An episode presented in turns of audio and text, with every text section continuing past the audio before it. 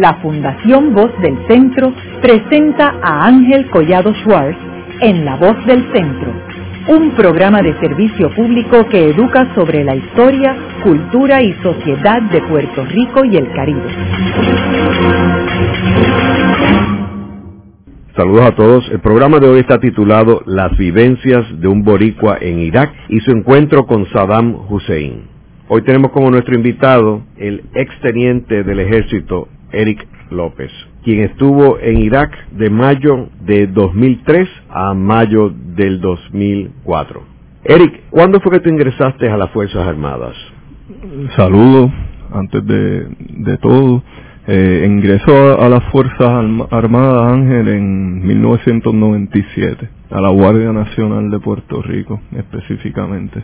¿Y cuándo es que te llaman para ir a Irak? Pues ya para 2002, 2003 ya comienzan eh, los vientos de movilización, ¿verdad? Yo, me comisiono en el año 2000 aproximadamente, me hago teniente en el 2000 ya para el 2002, 2003, como te dije, comienzan los vientos de movimiento, de movilización. Yo era miembro de la 770 de Policía Militar, estacionada en Aguadilla, y pues sabíamos que en algún momento unidades de Policía Militar iban a ser movilizadas. Así que nos llamaron, nos llamaron, nos acuartelaron en el campamento Santiago en Salinas, que era el centro de movilización en aquel momento en espera del movimiento. No sabíamos cuándo, pero estábamos recibiendo entrenamiento para esos efectos allí. ¿Y cuándo es que te llevan a Irak? Nosotros eh, partimos a Irak eh, a mediados de mayo. Primero, pues la estación es Kuwait. Llegan a Kuwait primero, ese es el centro de movilización hacia, hacia Irak. Llegamos a Kuwait el 20 de mayo del 2003. Estuvimos alrededor de, en el caso mío, un, mes aproximadamente. Puedes llegar de dos formas. En, habían grupos que se fueron en avión a Irak y grupos que nos fuimos, porque todo el equipo que traes, incluyendo vehículos, llega a Kuwait y de Kuwait pues lo tienes que mover a Irak. Entonces en el caso mío pues fuimos en convoy desde Kuwait hasta Irak traíamos alrededor de 12 vehículos, si mal no recuerdo. Así que llegamos a, a Irak, pisamos Irak en, en junio de 2003 aproximadamente. Ahora, los americanos habían invadido Irak en marzo, ¿verdad? Del 2003. En marzo, el Third ID, el Third Infantry Division, entró a Irak. Y eso quiere decir que estás hablando dos meses, tres meses después de la invasión americana, ¿verdad? ¿Y qué tú oías, tú estando en Irak, qué tú oías de, de lo que estaba sucediendo en Irak? Ya nosotros, eh, cuando en marzo se da la invasión, ya eh, nosotros estábamos en Salinas, así que ya empezábamos a escuchar de lo que estaba pasando, nos advertían que, que los soldados, eh, que había que prepararse, porque los soldados estaban pasando necesidades, nos decían, o sea, no estaban en las mejores eh, o sea, había incomodidades, acababan de llegar. Eh, era más lo duro de lo, de lo, que iba a ser la ocupación de la estadía allá, más que la peligrosidad, de hecho. Eh, no se nos hablaba tanto de peligrosidad, sí, pues nos preparábamos mentalmente para ello, pero lo más que, que nos preocupaba era eso, el, el lugar, las condiciones. Y cuando llegas, llegas por tierra o por avión? Por convoy, por tierra, o sea, tardamos, fue un, eh, de Kuwait a Irak conduciendo, fueron alrededor de dos días en caravana, aproximadamente.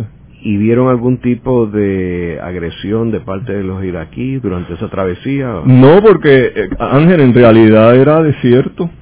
yo, yo lo que recuerdo era un camino de arena, literalmente eh, desierto totalmente. Sí, cuando llegamos observamos un tiro, había un tiro en uno de los en el en la cocina, el vehículo que carga la cocina, que es una cocina portátil, ¿verdad? Movible. Pues había una especie de de orificio que tuvo que haber venido de, de algún rifle, ¿verdad? Pero no sabemos, nadie se dio cuenta, ¿verdad? Pero no, eh, no, no hubo agresión, aparte de eso, pues no hubo agresión ninguna, no, nos contaban y nos advertían de, de que a veces la gente se tiraba contra los vehículos, como estaban llenos de equipo, pues la gente, los iraquíes supuestamente iban y se lo y se lo llevaban y se tiraban encima y se iban corriendo. Entonces nos advertían que había que ponerle concertina alrededor del vehículo, o sea que, que fue una experiencia bien, bien interesante. ¿Y cuánta gente había en el convoy?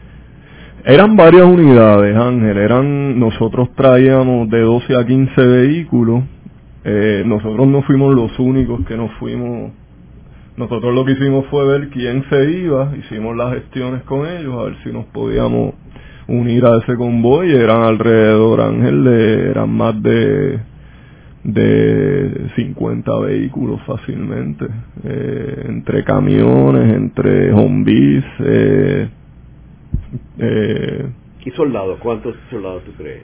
En, en el convoy completo, cada vehículo montaba cuatro soldados mínimo. Estamos hablando de más de, de 250 soldados, 300 soldados en ese convoy. ¿Habían más puertorriqueños? No, ya nosotros en, en ese convoy no éramos los únicos puertorriqueños, ya... ¿Cuánto? Éramos un, una fracción de la compañía, la compañía te estoy hablando, la 770 de Policía Militar, éramos, alre, éramos cuatro pelotones de, de 40 personas, éramos de 160 a 180 soldados, eh, pero había una fracción ahí, ponle la mitad, porque la otra mitad salió en avión de Kuwait, eh, probablemente de 80 100 soldados, probablemente estábamos en ese convoy. Eh, los demás nos estaban esperando ya en, en Bagdad, ya ellos estaban ubicados. Eh, llegaron una, unas dos semanas antes. ¿Y de esos cuántos eran oficiales? Éramos tres oficiales. Éramos la, la comandante, en aquel momento la capitán Damaris Morales, hoy día es mayor, eh, el teniente Portalatín y yo.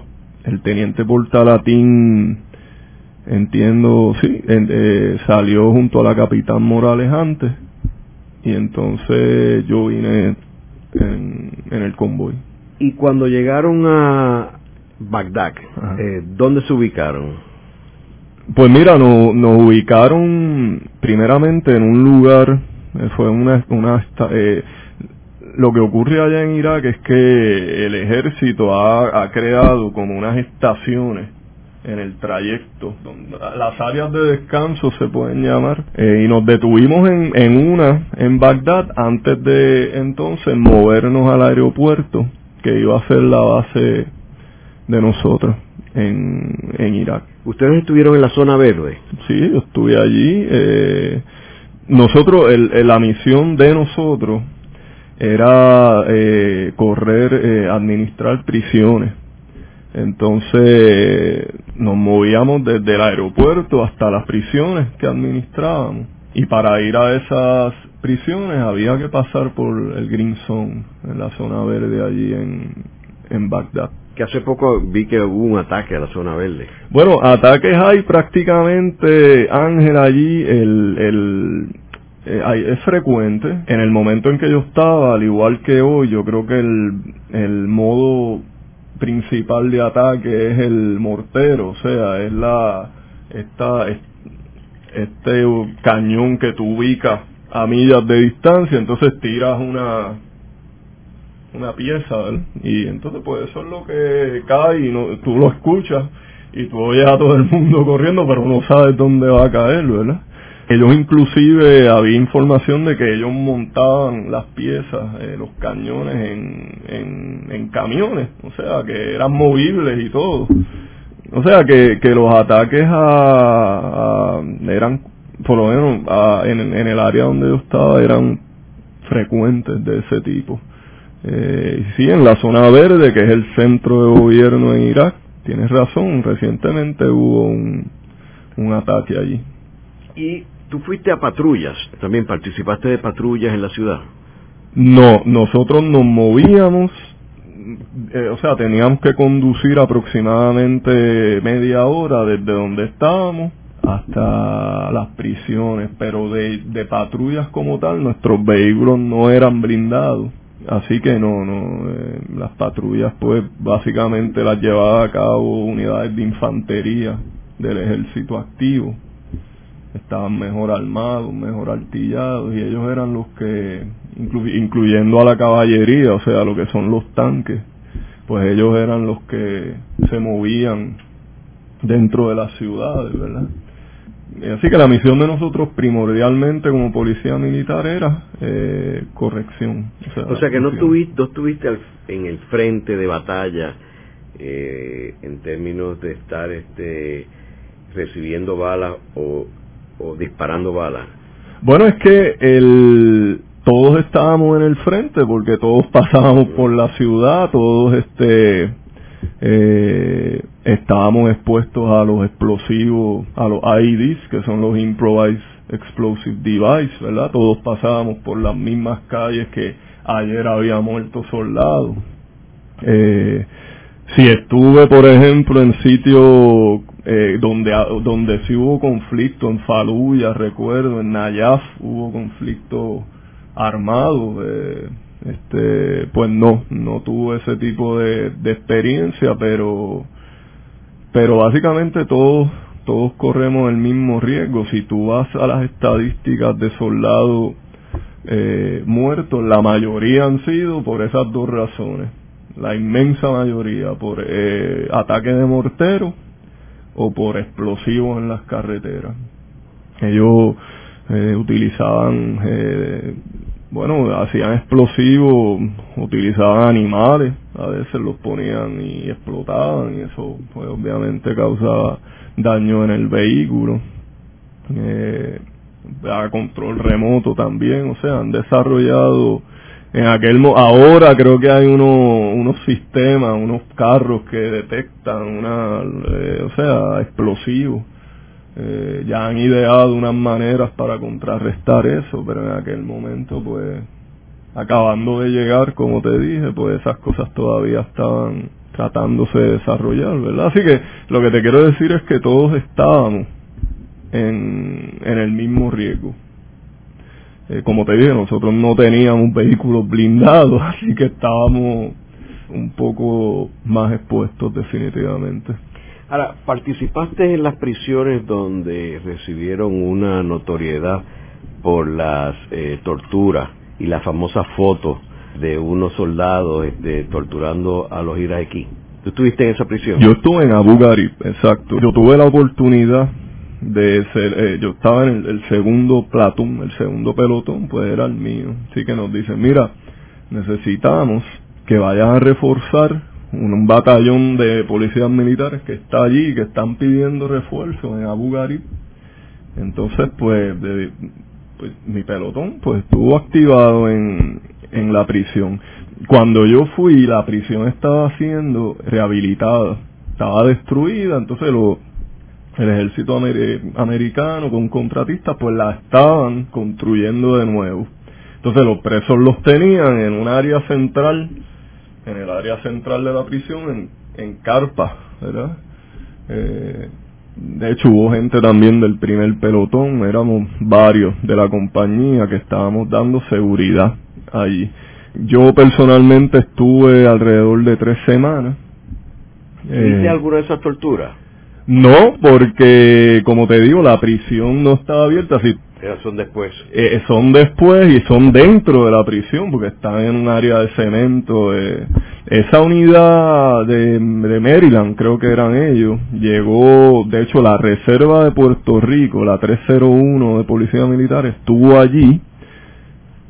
Se mueve la 301, entonces llega esa unidad de Maryland.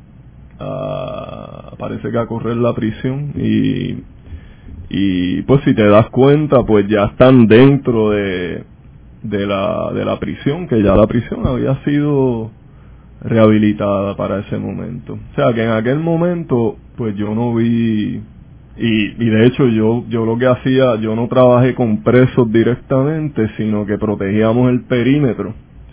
Y si hablamos de ataques de mortero, pues todas las noches, todos los días había ataques de mortero. Eh, bueno, nosotros, de hecho mi sargento, estábamos haciendo una eh, una un área un perímetro de seguridad en una eh, o sea Abu Ghraib es una una prisión inmensa un terreno amurallado bien extenso te estoy hablando Ángel de fácilmente ocho o nueve cuerdas de terreno amuralladas entonces la prisión pues está pues en el medio del patio de, ese gran recinto amurallado verdad entonces estábamos afuera y, y el sargento estaba en el área del portón y estaba hablando con soldados y de momento alguien ve a este a, esta persona con un RPG, que se llama un Rocket Propel Grenade, ¿verdad?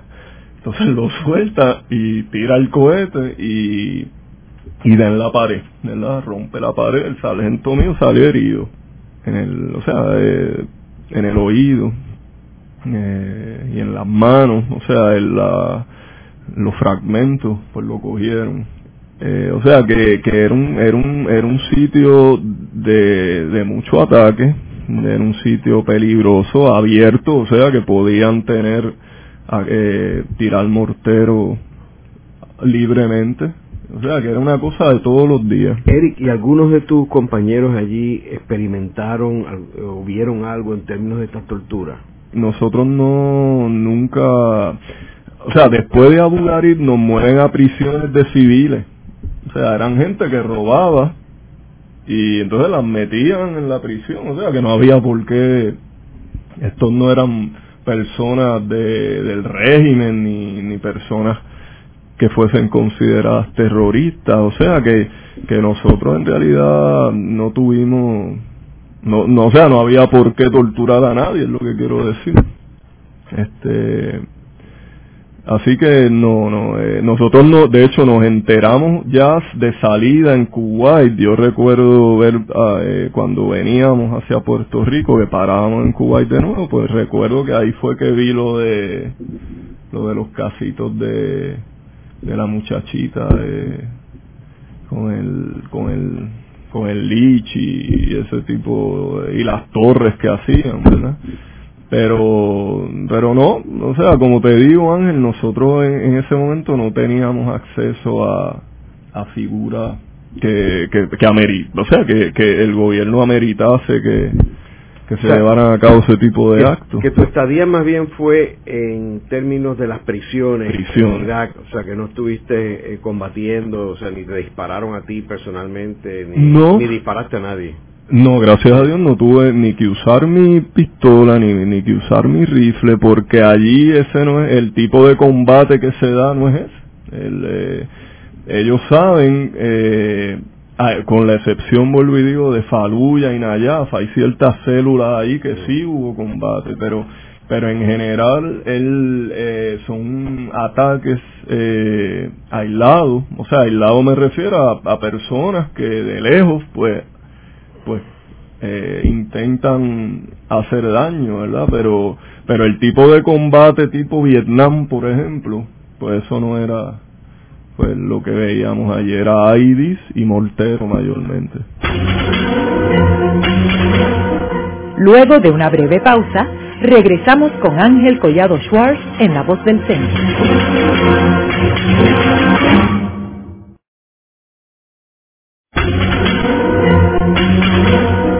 Regresamos con Ángel Collado Schwartz en La Voz del Centro. Continuamos con el programa de hoy titulado Las vivencias de un boricua en Irak y su encuentro con Saddam Hussein. Hoy con nuestro invitado, el exteniente del ejército estadounidense, Eric López. En el segmento anterior estábamos hablando de que Eric eh, llegó a Irak en mayo del 2003, eh, que fueron este, dos meses, tres meses después de la invasión estadounidense a Irak y que él estuvo durante sus primeros días y durante su estadía allí, estuvo trabajando en las prisiones. Eh, ahora, estando tú allí, eh, Eric, eh, fue primero cuando Estados Unidos logró localizar a los hijos de Saddam Hussein, quienes fueron este, muertos en un ataque en, una casa donde residían. ¿Qué tú oíste sobre ese encuentro y si tuviste alguna información interesante? Pues mira, fue bien, fue una noche, estábamos nosotros eh, corríamos, como te dije, la prisión de, en el caso mío, de Al-Salía. Y entonces Al-Salía estaba en las afueras de Bagdad, eh, eh, cercano al Estadio Olímpico, de hecho. Entonces nos quedábamos, dormíamos en el edificio del Ministerio del Interior, ¿verdad? Un edificio monumental de alrededor de, de 13, 14 pisos. Entonces una noche estábamos, pues, no sé, afuera, entonces escuchamos detonaciones, o sea, muchos tiros. Ellos, en, en Irak, pues, el tener armas, rifles, pues, era, era común, ¿verdad? Así que, que escuchamos muchas detonaciones, eh, como gente disparando, disparando, mucha metralla, mucha metralla. Entonces, pues, teníamos intérprete y la noche, o sea, el día después le preguntamos, oye, ayer estábamos, este, este, escuchando mucho tiro, ¿qué fue lo que pasó? Eh, ocurrió algo y me dicen, no, fue que eh, así se celebra aquí. Entonces, eh, la noche antes habían, eh, pues parece que matado a Uday y a Kusai. Y pues la gente estaba aparentemente celebrando porque no fue un ataque. De hecho, yo, yo en otra ocasión fue una boda. Celebraban bodas así de,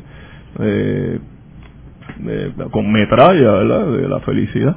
Eh, entonces, eh, me parece a mí que el, el, la situación que había era que Udai y Kusai eran personas que se les calificaba como inestables, o sea, eran gente que se le atribuían asesinatos, eh, torturas, robos, violaciones, ¿verdad? Eh, Uday era el mayor de los dos y inclusive Saddam lo descartó para eh, sucederlo a él porque era demasiado eh, se dice inclusive que Saddam le pegó un tiro a él en una ocasión eh, le faltó el respeto Saddam lo, lo ubica en, en el Comité Olímpico iraquí. Entonces habían, eh, se leen historias de que atletas que no, que no lucían bien en Olimpiadas o los jugadores de soccer pues los, los torturaban, o sea, era una cosa, eh, eh, los ponía, eh, leyendas como que los ponía a patear bolas de cemento o, le, o les daban palos en los pies donde, o les afeitaba la cabeza es que, ah, tú nunca tuviste oportunidad de verlos ni nada. No, no, no, eh, eh, no, nunca. No, porque estaban escondidos. O sea, ellos los, los, los ubican en el, en el clandestinaje, básicamente. Pero sí, eh, fue esa ocasión de los múltiples tiros al aire. Entonces, en términos de Saddam Hussein, eh, a quien entiendo que capturan en diciembre, ¿verdad? En diciembre del, 2003. 2003. Eh, ¿Qué tú oíste sobre su captura? Bueno, no, como todos nosotros teníamos acceso a noticias y nos enteramos pues por las noticias que lo habían cogido en una especie de, de sótano.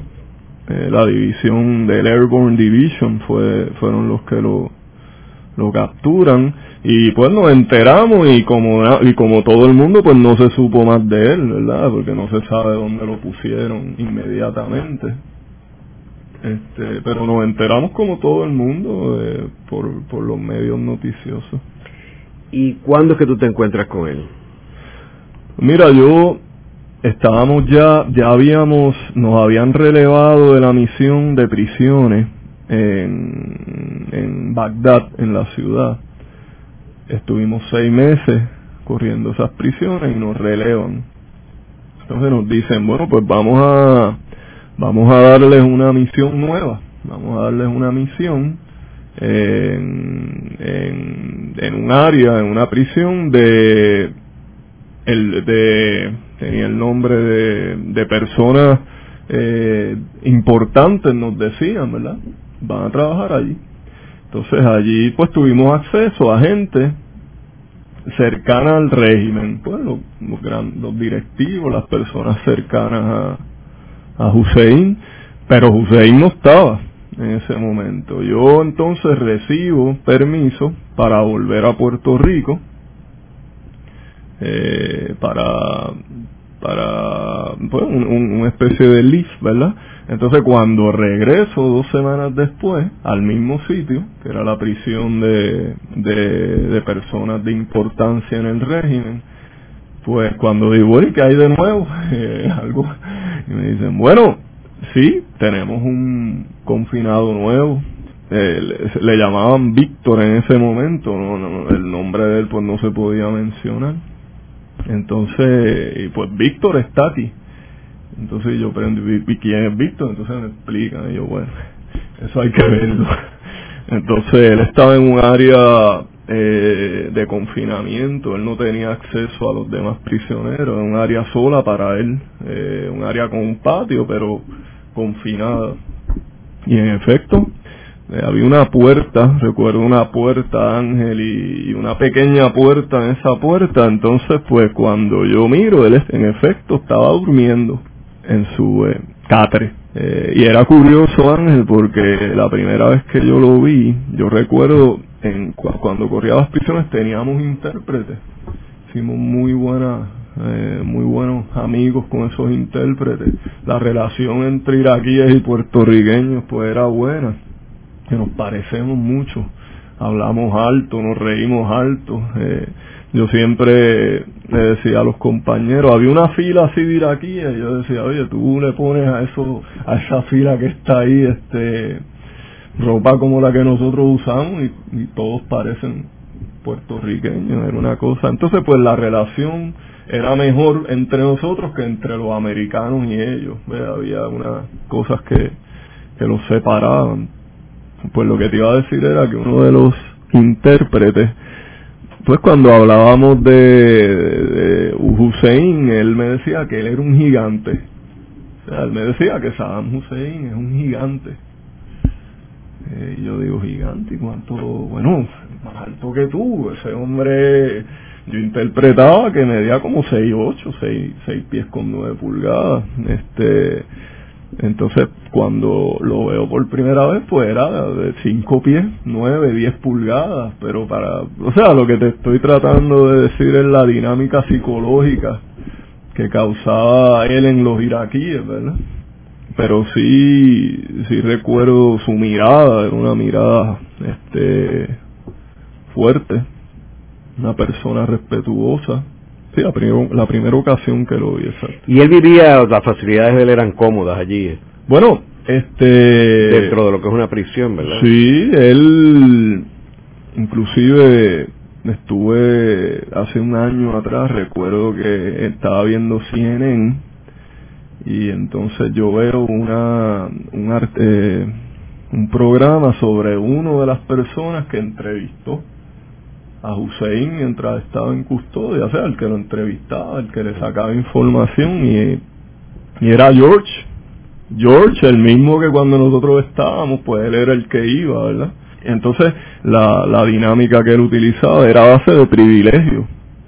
O sea, él no, él no tenía muchas cosas y él pues se le daban de acuerdo a lo que decía. Si no decía pues entonces no no tenía ciertos privilegios verdad un privilegio puede ser para un para un prisionero pues una silla algo tan sencillo como eso verdad o una mesa eso es un privilegio verdad a medida que entonces eh, tú das información pues se te van dando privilegios. Eh, pero tú no viste ninguna tortura. No, es que a él, como como te, como tú, George mismo de, indica en su entrevista, él no es persona, no, a él no se le podía torturar porque históricamente se sabía que él no era persona que respondía a amenazas ni a, ni a miedo. Si tú lo amenazabas, pues entonces él se ponía entonces a la defensiva y hablaba menos. ¿Verdad? Eso es lo que dice el, el agente. Así que no, no se podía utilizar este con él utilizaron eh, ese tipo de, de aspectos psicológicos del confinamiento. ¿Y lo interrogaban diariamente? Pues mira, yo creo que no.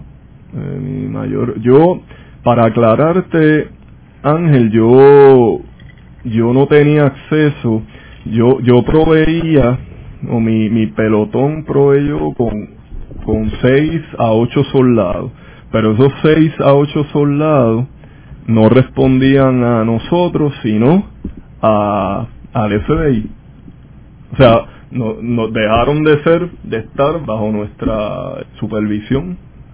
Entonces ellos eran los que tenían acceso directo a, algunas entrevistas y según entiendo, pues no iba diariamente George allí. O sea, iba periódicamente eh, acuérdate que había más gente allí que ellos interesaban entrevistar, así que los entrevistaban a todos y hablaban con todos y, y ese tipo de cosas. Pero este era el pez grande, este Sí, sí, sí, pero me imagino que tampoco eh, querían, pues, pienso yo, eh, abacorarlo mucho, ¿verdad? Eh, ¿Y llegaste a hablar con él? Hablé, sí, como no, hablamos. Pero hablaba inglés. Él hablaba inglés, pero no, no muy fluido. Saddam no era, no era un Tariq Aziz.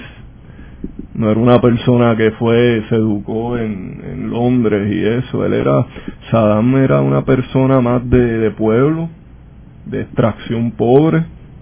Era una persona inteligente, ¿verdad? Pero él no tenía escuela eh, posgrado, o sea, escuelas graduadas ni ese tipo de cosas. Él, pero sí conocía de historia, sí escribió libros, sí escribió poesía. O sea, que era una persona inteligente, pero que supiese varios idiomas, pues no. ¿Y tus conversaciones eran directas con él o había un traductor? Con él, porque él, él hablaba inglés, pero era un inglés eh, forzado ¿Y tú le dijiste que eras de Puerto Rico? Sí. ¿Y, sabía que era de Puerto Rico? En Irak, cuando hablábamos de Puerto Rico, pues no, como que se quedaban... Pero entonces cuando mencionábamos, teníamos que mencionar eh, cerca de Cuba. Entonces ahí ellos reaccionaban, ah, cerca de la Cuba, como le llamaban ellos. Eh, así que que, que no, no automáticamente no, no sabían dónde era Puerto Rico específicamente. Pues yo sé que eh, Saddam Hussein respaldó posiciones de Puerto Rico en la ONU.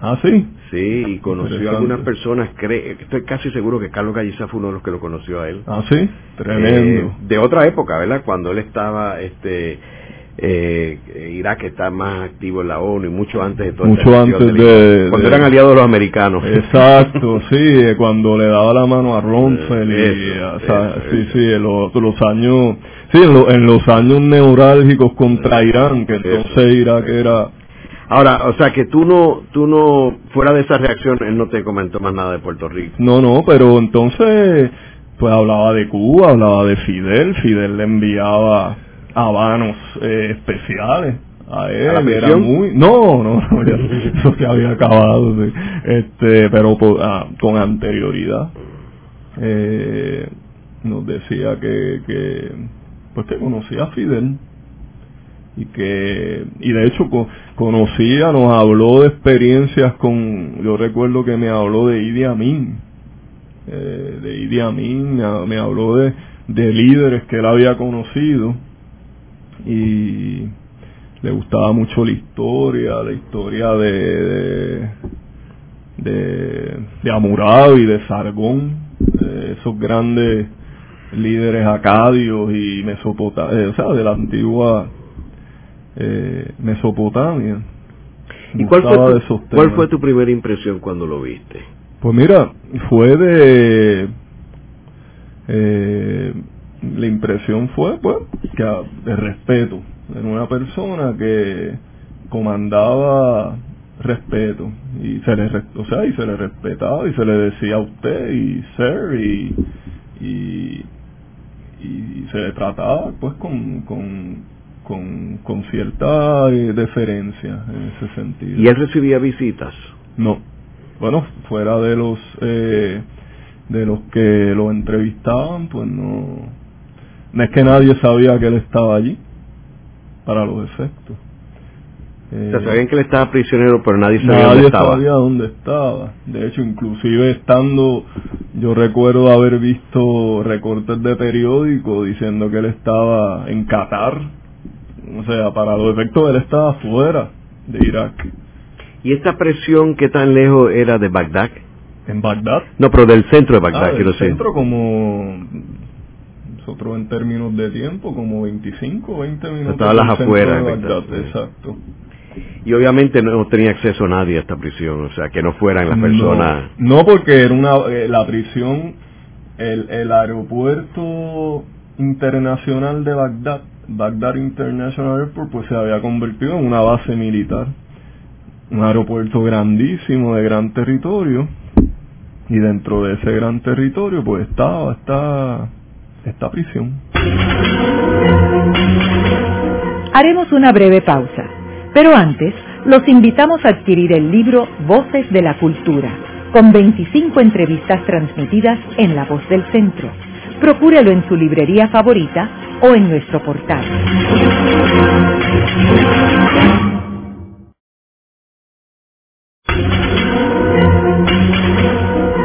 Están escuchando a Ángel Collado Schwartz en La Voz del Centro. Ahora pueden accesar a toda hora y desde cualquier lugar la colección completa de un centenar de programas transmitidos por la voz del centro mediante nuestro portal www.vozdelcentro.org. Continuamos con el programa de hoy titulado Las vivencias de un boricua en Irak y su encuentro con Saddam Hussein. Hoy con nuestro invitado, el exteniente del ejército estadounidense, Eric López. Eric, eh, me comentabas de que tuviste bastante contacto con Saddam Hussein en la prisión a las afueras de Bagdad. ¿Cuántas veces tú dirías que tú lo viste y durante qué periodo? Pues él estuvo con nosotros aproximadamente cuatro meses, de tres a cuatro meses. Pues lo veíamos bastante frecuente, eh, te diría tres veces, cuatro en semana, más o menos, por decirte un número. ¿Por, por cuántas semanas, tú dirías? Pues por los cuatro meses. Cuatro meses. ¿Y cuándo fue la última vez que tú lo viste? Pues cuando la última vez que nos vimos fue cuando nos relevaron, que fue como para abril del 2004, que ya entonces nos movíamos hacia, hacia Kuwait. ¿Y te despediste de cuando te fuiste? Sí, bueno, él, sí, le dijimos que ya no íbamos a estar con él, que venía otra unidad a, a custodiarlo. Y pues su reacción fue, fue emotiva. Él había, como habíamos dicho, como te había indicado, pues lo, eh, nos pudimos relacionar bien con, con los iraquíes en general. Y pues fue, para él fue una experiencia triste, definitivamente. ¿Y los otros puertorriqueños que estuvieron con Saddam Hussein? ¿Cómo, ah. ¿Qué tipo de relación tenía con él?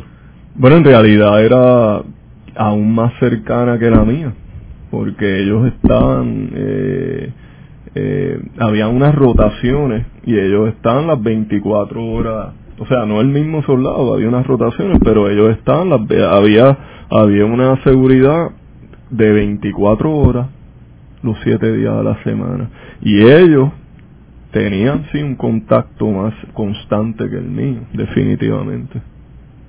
Y saben, y tuvieron acceso quizás a algunas de las entrevistas, inclusive. Yo no. Veo que eh, aquí tenemos al frente una portada del nuevo día del 3 de julio del 2004 con el titular que dice Boricuas vigilaron a Saddam.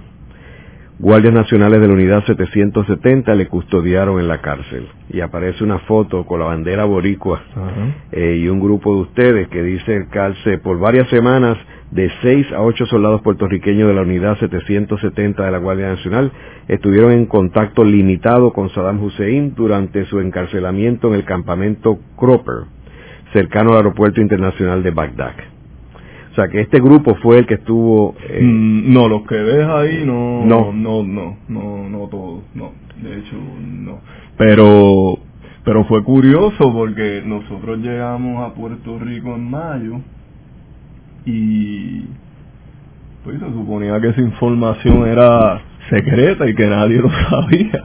y, y en julio vemos ese titular, o sea que, que de alguna manera pues se filtró la, la información, ¿verdad? Y estamos hablando de, de que para ese momento pues Saddam estaba todavía vivo, yo no sé si estaba allí, pero pero que era, información sensitiva, sin embargo, pues pues alguien se enteró. ¿Cuándo fue que lo ahorcaron a él? En diciembre del 2006. O sea que faltaron como dos años más. Sí, sí, sí, sí, sí. Este, luego de eso, pues habrá tenido varios varias unidades de soldados. Este, pero quizás lo que lo hace trascendental es que, o sea, los puertorriqueños fueron ese primer grupo que lo custodió. Después de eso, en el trayecto de, dos o tres años que él estuvo antes de que lo volcaran, pues habrá tenido múltiples soldados custodiándolo, ¿verdad? Pero esa primera unidad fue de aquí. ¿Cómo tú resumirías tu experiencia de haberlo conocido y haber conversado con él y haber compartido con él? Pues mira, bien interesante. Eh, no, no estábamos ajenos al, al significado histórico, o sea, que tenía o que tuvo la figura de, de Hussein, ¿verdad? Para bien o, o mal, ¿verdad? Como sea que se le recuerde. Este, fue bien interesante, uno, uno se da se da cuenta que es parte de la historia, que vivió cosas que, que posiblemente que posiblemente no, que ya están saliendo en, los, libros, porque ya hay libros escritos sobre él, soldados que lo custodiaron, ya tienen libros de sus experiencias, ¿verdad? Inclusive ya el, el, el que lo entrevistaba, pues ya, ya habló eh, y dijo cómo fue que lo, que lo convenció y cómo lo trataba y qué tenía que hacer, este, pero definitivamente fue bien especial. para mí, Ángel, la experiencia del año en Irak fue arriesgada, fue eh, dolorosa en el sentido de estar fuera de casa tanto tiempo. Pero, pero siempre uno trata de buscar, eh, buscarle algo positivo a la experiencia y para mí fue pues compartir no solo con él, sino con iraquíes en general, mis intérpretes, eh, haber ido a haber visto la ciudad, nosotros en determinado momento ya comprábamos en la ciudad y en los mercados, ¿verdad? Eh, conscientes del riesgo. Pero para mí fue una experiencia cultural dentro de la peligrosidad, una experiencia cultural bien enriquecedora. ¿Y conociste a algunos compañeros que perdieron la vida en Irak? Nosotros no perdimos, hubo heridos, pero gracias a Dios no perdimos a nadie en combate. O sea, los puertorriqueños que murieron en Irak tú no los conocías. Yo conocí a la primera baja eh, porque pertenecía a la primera, eh, o sea, al batallón 125 de la Guardia Nacional, pues se compone de cuatro, en aquel momento se componía de cuatro compañías que eran las 770, entre ellas la 770, la 755, la 544 y la 240. Pues cuando nosotros llegamos a Irak, había perdido la vida un compañero de la 755, de una unidad prima, como le llaman, eh, eran, éramos las unidades primas, se le llamaba, y perdió la vida. Eh, había perdido la vida, eh, o sea, perdió la vida el soldado de la 755 y, y uno de transportación, de una unidad de transportación eh, en ese mismo periodo, o sea que fue un, fueron momentos difíciles, definitivamente. Eric, y durante tu estadía en esta prisión, ¿hubo otra persona, algún dirigente importante que estuvo allí también ubicado en la prisión? Sí, todo, básicamente. ¿Como quién más? Bueno, ahí estuvo, yo recuerdo muy bien a Tariq Aziz, eh, que Tariq Aziz, a diferencia de, de Saddam, pues como te dije, sí era una persona educada, conocía francés, hablaba un poco de español, hablaba inglés. ¿Eso lo conociste? Sí. ¿Y hablaste con él? Sí. Él era católico, él era el, único católico en el círculo cercano a Saddam. Muy, sí, era una persona mayor, bien mayor. ¿Me identificaste que eras de Puerto Rico? Sí. ¿Y qué dijo? Sí, él indicaba, fíjate, él, él, me indicaba que, sin embargo, yo parecía libanés. Me decía, pero usted parece libanés. Este, yo, bueno, sí. Entonces había que explicarle, porque entonces algo que los iraquíes se nos quedaban mirando como diciendo, adiós, pero ¿y por qué ellos tienen uniforme americano si estos son árabes, verdad? Entonces había que explicarle pues esa relación de 800 años de, de la ocupación árabe en España, entonces ellos entendían eh, el proceso. Ellos, eh, pero era bien, para ellos llamaba, les llamaba la atención el parecido que teníamos y, y como estuvo Tariq Asís, estuvo la doctora, recuerdo, Auda, la que le decían doctor Antrax, estaba en esa prisión.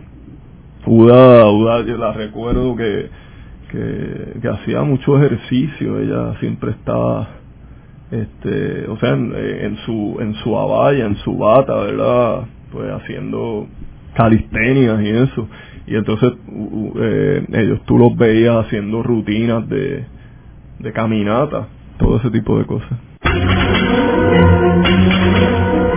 Luego de la pausa, continuamos con Ángel Collado Schwartz en La Voz del Centro.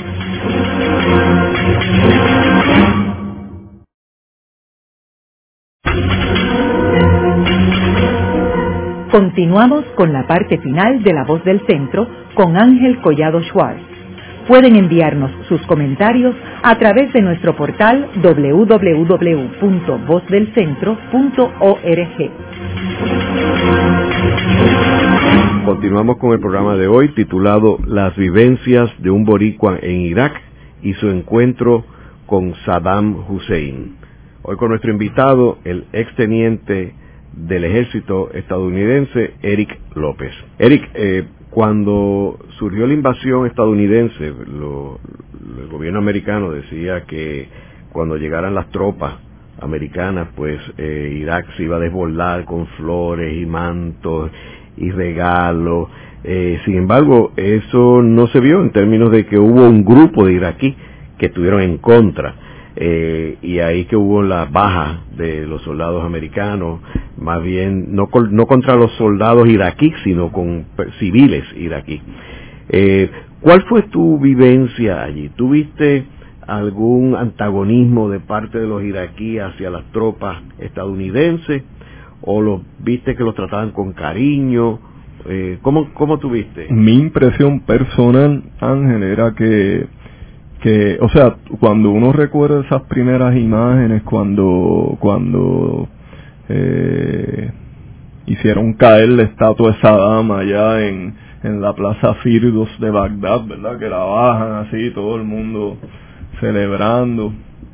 Pues la, la impresión que da es que al principio pues había cierto grado de, de alivio, quizás de alegría, pero quizá esa alegría pues se fue tornando en eh, a medida que pasaba el tiempo líderes iraquíes eh, recuerdo el caso de Muqtada al-Sadar eh, se veían que como que no se iban y no se van y como que no hay elecciones y qué pasa que no que no se mueve la situación en términos políticos y ahí entonces empiezan a ver este percibo yo que que ese primer de hecho te, te lo digo porque nosotros nos fuimos en mayo y ya para julio y agosto fueron los los, los verdaderos choques con, con las milicias de, en, en Faluya, en Nayaf, o sea, los grandes encuentros, o sea, que ese primer año la cosa estaba bastante tranquila, siempre hubo ataques, como te digo, pero mi impresión era que ese primer año fue, pues vamos a ver qué están haciendo, no están moviéndose a, perdón, a darle participación a ciertos grupos, como era el caso de los chiitas, entonces ahí es que entonces la cosa empieza como que a como que a, a cambiar. En los tiempos libres, ¿ustedes tenían oportunidad de socializar con los iraquíes o les prohibían que se mezclaran con los iraquíes? Bueno, lo que pasa es que en tu tiempo libre tú estabas en, en la base. ¿Y no te dejan salir de la base? No, no, tú no, tú, eh, la única razón para salir de la base era alguna, ir a otra base, ¿verdad? O ir a, trabajar en una prisión o algo. Y tenía que ser en convoy, no era que eh, eh, habían ciertas reglas, no era un vehículo solo, ¿verdad? O sea, no era como Vietnam, por ejemplo, que los soldados salían e iban a, los a los bares, a los sitios, allí no, no había tal cosa y sí, exacto, y además no había como en el caso de Vietnam vida nocturna ni, ni nada de eso, o sea, era una civil, era un, una sociedad gracias musulmana, este, así que lo que nos daba la oportunidad era quizás Ángela a tener tiempo de lectura yo desde que salí de allí nunca he vuelto a leer como lo hice en eso en ese año. No no había teléfono no había eh, pues entonces pues la vida toma otro un giro mucho más más tranquilo verdad para otros será mucho más aburrido verdad depende quién a quién tú le preguntes. Y en la zona verde nunca estuviste ubicado allí o sea no estuve un, eh, un eh, o sea, de pasada, unas cuantas horas, pero de quedarme allí, pues no, no, no estuve, pero era, la zona verde no es otra cosa, Ángel, que un palacio de Saddam Hussein, donde habían muchos edificios, muchas estatuas de Saddam. Yo recuerdo eh, un edificio con, con unas caras gigantes, o sea, te estoy hablando de unas caras que se veían a, a distancia, eh, así estaban en el techo puestas caras de Saddam, obviamente ya no están, pero pero lo más que había en, en Irak eran estatuas de Saddam, eh, mosaicos de Saddam y palacios de Saddam, o sea, era el, el clásico ejemplo de del o sea, del el clásico dictador, ¿verdad? Que se hace ver a menudo. O sea, pero pudimos eh, pudimos ver bastante en eso en el camino y, y salíamos hubo ocasiones en que necesitábamos cosas como te dije y las y, las comprábamos. Y y pues se nos trataba bien. Gracias a Dios nunca tuvimos incidentes. Y sentiste miedo alguna vez era yo no sé si era una zona de combate pero para hacerte franco eh, no sé cuál es la diferencia entre ese sentimiento y el que yo siento a veces aquí en Puerto Rico, o sea, perdone que eh, esa esa comparación, ¿verdad? Pero las cosas no están bien y en aquel momento pues eh, sabíamos que era una zona de conflicto y que había que estar estar eh, pendientes, pero estábamos eh, pendientes, acompañados siempre Así que no, no, no, no te puedo decir si yo en algún momento pues sentí un temor que no me permitía pues salir de la... No creo que eso haya sucedido, ¿no? ¿Y cómo tú resumirías tu experiencia en Irak? Pues como te, eh, como te expliqué anteriormente, pues fue culturalmente riquísima. Yo pues traté de, de, de, de enfocarme en la experiencia cultural, antropológica, más que más que otra cosa, ¿verdad? Eh, así que con el permiso de compañeros pues que, sufrieron pérdidas eh, eh, familiares que, que sufrieron eh, la, la pérdida de seres queridos pues pues traté de hacerlo lo más llevadero posible y fue pues enfocándome en esos aspectos hablando con los intérpretes eh, y viviendo esas experiencias de índole cultural. Cuando tú te enlistaste en la Guardia Nacional, ¿tú pensaste que algún día te iban a reclutar para ir a una...? Pues mira, en aquel momento se pensaba... Eh, lo que pasa es que como fue después de la guerra de... la primera guerra del Golfo, pues ya tú sabías en la guerra del Golfo pues los movilizaron. Yo, yo creo que esa fue la primera gran movilización. Antes en la Guardia Nacional usted no... Era la forma de evitar ir a la guerra. Exacto, pues, pues todo eso cambió en el 90, en el 91. Después vinieron los recortes de Clinton de presupuesto militar, bajó el número de soldados y, y ya tú sabes que hoy día sea donde sea, en la rama que estés, tú vas a ir a Afganistán o a, Irak. O sea que cuando tú, tú te inscribiste en la Guardia Nacional, tú sabías que podías ir allí. Podía, no sabía cuán, cuán seguro era, pero, pero sabía que la posibilidad estaba. Sabía que la posibilidad estaba en ese momento.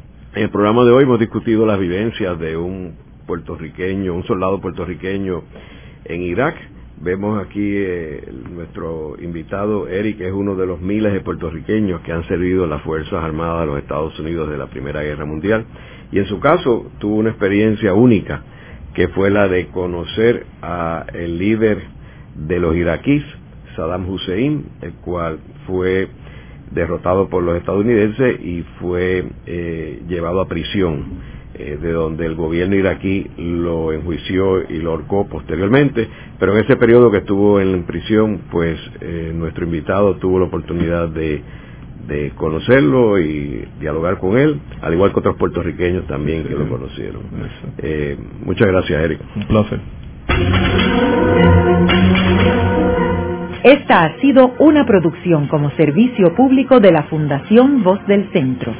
Los invitamos a sintonizarnos la próxima semana a la misma hora. Y recuerden que pueden adquirir el libro Voces de la Cultura en su librería favorita o en nuestro portal